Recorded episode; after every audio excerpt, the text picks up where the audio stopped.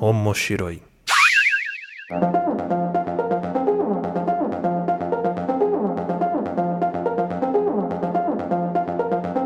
Olá a todos, sejam bem-vindos ao Omoshiroi. Eu sou o Luiz Hunziker, estou aqui com a Aline Hunziker. Oi, pessoal, tudo bem? Neste podcast que é onde nós vamos discutir os assuntos relacionados a animes, mangás e tudo que pertence ao universo otaku e da cultura pop japonesa.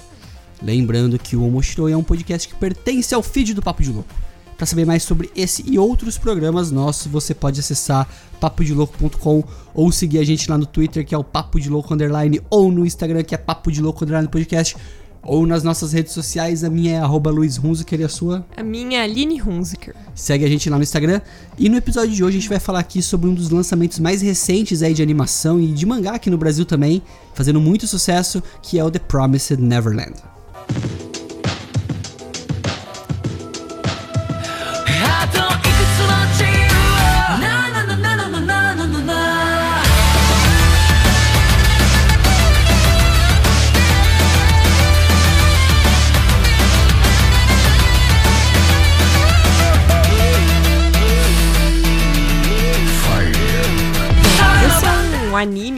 Mangá que eu descobri recentemente e depois de ter assistido e começado a ler, eu convenci o Luiz Isso. também a, a ver. Porque, de verdade, acho que surpreende bastante, né? A É. história. Eu não sei muito o que falar sobre isso, porque ele mistura vários gêneros, né? Tem Mistura. um pouquinho de O- suspense, de terror. O Promised Neverland, ele é da Shonen Jump, tá? Ele é um mangá de 2016 com 14 volumes. Só que ele se classifica e se caracteriza por ser um mangá da Shonen Jump totalmente contrário àquilo que a Shonen Jump preza em suas histórias. Ou seja, ele é um mangá com poucas batalhas, quase nenhuma, na verdade, lembro de nenhuma no momento. Batalha mesmo, tipo de luta. É, batalha, batalha não. É. Ele é um mangá muito reflexivo e, e com muitas reviravoltas. Ele não é um shonen genérico, eu já Uhum. E- adianto isso. E ele não é previsível. Exatamente. Não, é, eu acho que poderia descrever exatamente isso. Ele não é um mangá, por exemplo, você conhecendo, vamos supor, um Boku no Hero, um Naruto, você sabe que muitas dessas, dessas informações, as coisas que vão acontecendo, elas são previsíveis, né? O personagem vai ficar mais forte, ele vai melhorando, vai vencendo os inimigos. Mas nesse caso, é uma história que você não sabe o que vai acontecer exatamente. Você sabe que os personagens têm um objetivo, mas como eles vão chegar até esse objetivo, não tem muita noção de como que vai acontecer. Então é muito interessante acompanhar. Isso. A história, eu fiz uma sinopse aqui, Aline, pra tentar dar o mínimo possível de spoilers. Vamos ver se ela consegue É. atender a expectativa. Eventualmente, o primeiro. A gente vai ter que falar um pouquinho do primeiro episódio, que já Ah, é um pouquinho do mas Eu acho melhor a spoiler. gente cortar os spoilers do primeiro episódio. Eu acho que a surpresa, o que eu tô falando? Você que já conhece Promised Neverland, a gente vai falar aqui sobre as coisas que nós gostamos da história, sem tentar revelar muito. Você que nunca assistiu, eu recomendo fortemente você assistir, sem preconceito, tá? E acho que cada minuto do episódio vai ser uma surpresa pra você. Sim, porque, de verdade, quando você tenta não assistir nada é, relacionado, nenhum, nenhuma matéria sobre, ler muito sobre, porque a surpresa, tipo, o que aborda esse anime, enfim, mangá, é o que, que vai te prender. Atualmente, né, foram lançados 12 episódios. É, mas já foi renovado para uma segunda temporada, né, o anime. Mas assim, de verdade, eu assisti esses 12 episódios em uma tarde. Eu não conseguia parar. A animação dele é muito boa também, que é do Way One Pictures, né? O mesmo estúdio do Anohana, do Mag, Fairy Tail, do Bokodakigai Naima, que a gente já falou aqui no Moshiroi, do Sword Art também, que nós falamos Também. aqui no Moshiroi. É um estúdio muito renomado. A história também possui light novels, né? Que se chamam Yakusuko no Neverland Spin-Off. A história ela é escrita pelo Kaio Shirai, o autor, ilustrado pela Pose Kademizu. Esses dois, eles se juntaram meio que, não vou falar por acaso, mas é como se fosse um- uma, uma junção meio armada, sabe? Sabe aquele namoro armado? Os dois foram meio colocados É. juntos ali, por quê? O Shirai, ele foi lançado em 2016 o mangá, mas desde 2013 ele já tinha a história pronta praticamente. Ela era mais é, gore do que ela é atualmente, né? Do que foi lançado. Mas ele já tinha a história pronta. E ele apresentou pro editor dele, mas o editor dele achou que tinha que mexer algumas coisas, então ele foi mexendo no decorrer dos anos. É, ele nunca tinha lançado nada, né? De nenhum mangá nem nada do tipo. Ele era, tipo, ia ser o primeiro trabalho dele junto com a Shonen. E só que ele percebeu que ele não era muito bom ilustrador. Então o editor dele resolveu fazer ele lançar um one shot para poder ir praticando primeiro, não ficar parado, né?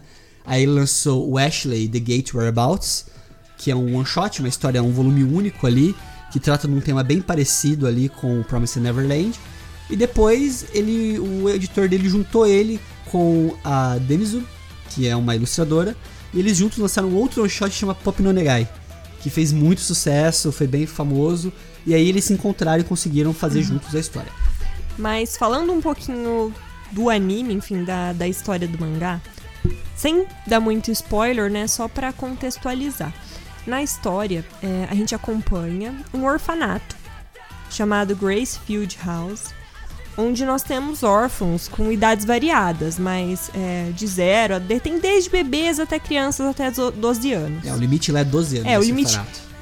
Por que 12 anos? Porque com o tempo, essas crianças com 12 anos ou antes, elas são adotadas. Então elas vão indo embora, enfim, não ficam todas dentro do orfanato. E nesse orfanato a gente acompanha a história de um trio de amigos, né, mais especificamente, que é a Emma, a protagonista, né, da história, o Norman e o Ray. Os três são os melhores amigos, são na história acho que eles têm por volta de 11 anos, mais ou menos, e a história gira em torno deles e o que eles descobrem, né?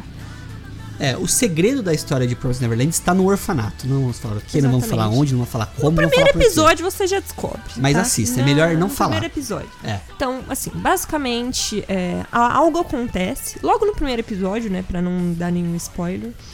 E os três se juntam com o objetivo de salvar as crianças do orfanato. Tá. Uma coisa interessante da história é que, assim, eles são muito bem cuidados nesse orfanato, tá? É, não é tipo um orfanato que você vê em filme de terror ou, enfim, qualquer tipo de filme, É que é tipo aquele o que as crianças sofrem.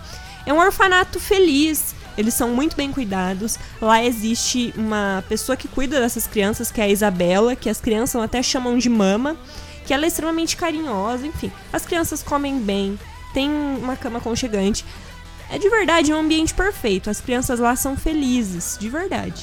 Eu falo assim, E- o problema do orfanato não é que eles são maltratados nem nada. Não, nada é disso. algo assim, muito pelo contrário. fora disso. Eles vivem de verdade uma infância muito feliz ali. E além disso, as crianças elas são submetidas a testes regulares. E nesses testes, a- esse trio principal, né, a Emma, o Ray e o Norman, eles sempre se destacam. Eles são bem inteligentes. É, a história do, do, Promised Neverland, ela me lembra muito a, até mesmo uma das inspirações do autor, né, do Kai Shirai. Ela me lembra muito as disputas intelectuais e disputas é, psicológicas de Death Note. Não sei se pra você também é isso, Aline. Diria que tem um ar. Na verdade, eu de verdade acredito que esse anime, esse mangá, ele vai, por mais que ele seja recente, ele vai virar um Death Note 2, assim, nesse quesito de sempre ser lembrado como uma Um referência. mangá cult, eu acho. Eventualmente eu acredito que vai provavelmente ter algum filme hollywoodiano, enfim, porque é uma história muito diferente. Você não você não vê isso sendo abordado. E a forma com que é construída a história, você não consegue se des- desvincular, você não consegue desgrudar seus olhos da tela, não consegue parar de ler. É muito bem escrito, né? E é uma história que ela não é regionalizada, ela não é oriental, vamos falar assim. Exato. Desde os personagens até a, a temática. Então, Pelo é próprio nome, né, é. dos personagens. Você não tem Isso. nomes orientais, né? Você tem nomes é, ocidentais mesmo. Ah, e orientais também. Você tem personagens com nomes orientais, personagens de diversas etnias, na verdade. Exato, é legal. Tem, a gente tem personagens negros, a gente tem personagens É, é, indianos. orientais, indianos. Então é bem legal essa diversidade de culturas, né? Que a gente pode ver nesse, nesse anime.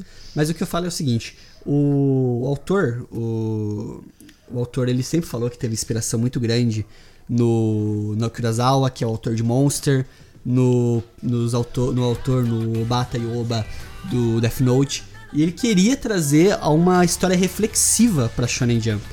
Ele queria trazer um mangá, uma história que fizesse as pessoas pensar e não abrir as páginas pra ver luta. Ele queria trazer uma coisa diferente. E eu acho que pelo menos isso ele conseguiu trazer. Sim. Se você tá esperando ver disputa, luta, porradaria, poder, Mas se você quiser um mangá que te deixa de verdade tensa, ansiosa, com vontade de saber o que vai acontecer, eu acho que essa é a história pra você. E é uma história também que, assim, os personagens, eles são muito característicos, né? A Emma, a protagonista, ela é muito bondosa, ela é muito carinhosa e muito, Sim. muito, muito atlética e esperta, né?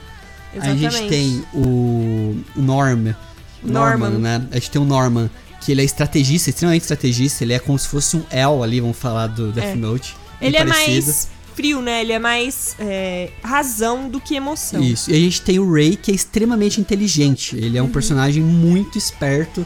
Então, assim, quando juntam os três na história, é, é uma disputa muito grande É um deles. equilíbrio de forças, né? Isso. Porque quando os três se juntam, você vê coisas acontecendo que você fala, caramba, são crianças de 11, 12 anos, que é uma inteligência, uma sagacidade sem tamanho. E são situações muito interessantes que você. Tal qual esses mangás que a gente citou, né? Tal qual Monster, tal qual o Death Note.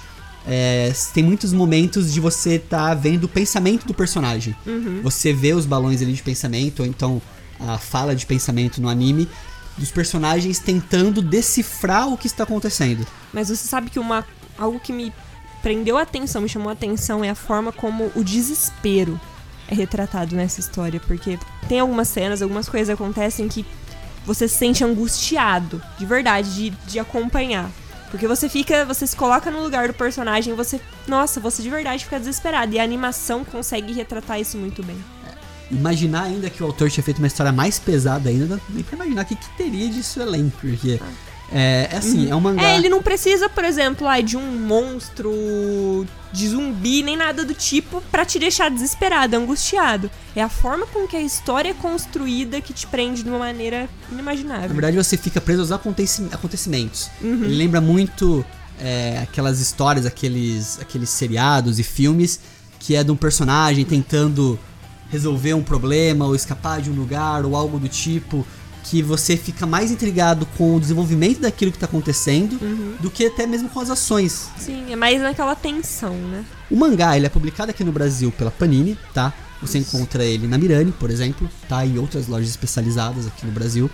E o anime está disponível lá no Crunchyroll. Então, assim, se você quiser assistir o anime no Crunchyroll, você consegue. Ler o mangá, você consegue achar na Panini. Eu já adianto pra vocês que é difícil achar esse mangá, tá? É, os Ele primeiros volumes, muito né? rápido. No Japão, os primeiros três volumes de Promised Neverland venderam 700 mil cópias em uma semana. É muito, muito mangá em uma semana, tá?